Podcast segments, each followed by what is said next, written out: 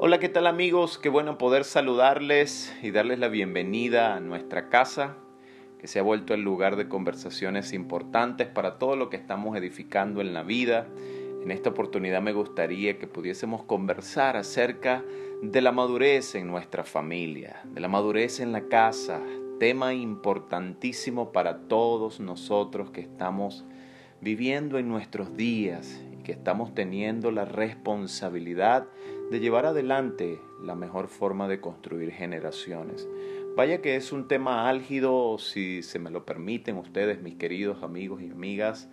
el que toda la familia está determinada por Dios para que progresivamente vayan mejorando,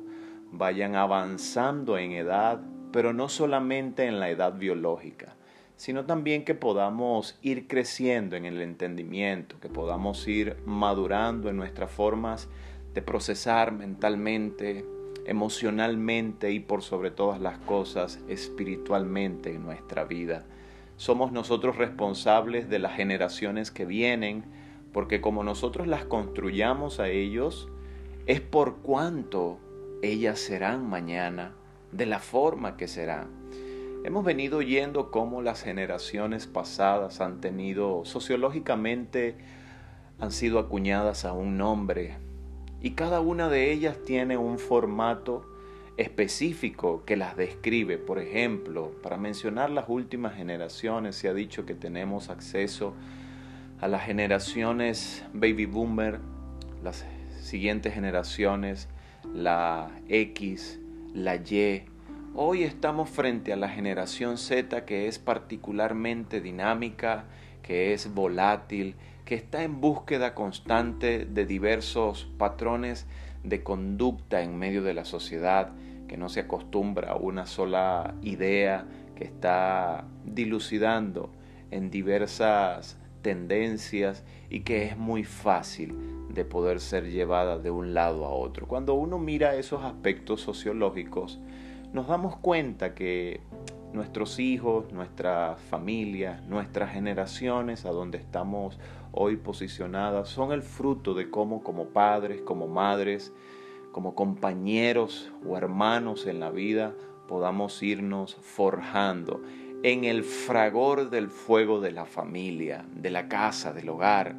Y es por eso que me parece muy puntual que en esta hora podamos tener conciencia de que un hombre maduro, de que una mujer que ha venido madurando en la vida integralmente, puede construir hijos de talla extraordinaria.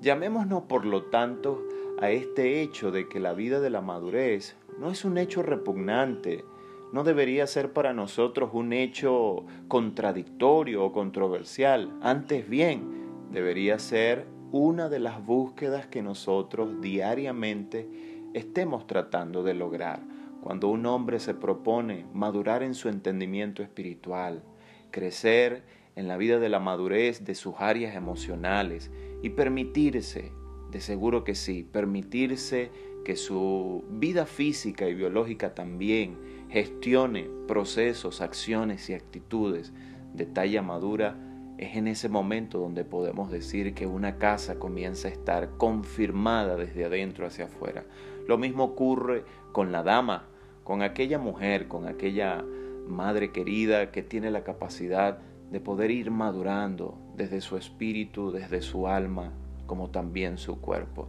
Y cualquiera podría preguntarme, Engelbert, ¿y cómo maduramos? Bueno, habría muchas descripciones en los diccionarios para decir acerca de la madurez, pero podamos decir la siguiente expresión. Nuestra madurez viene cuando conocemos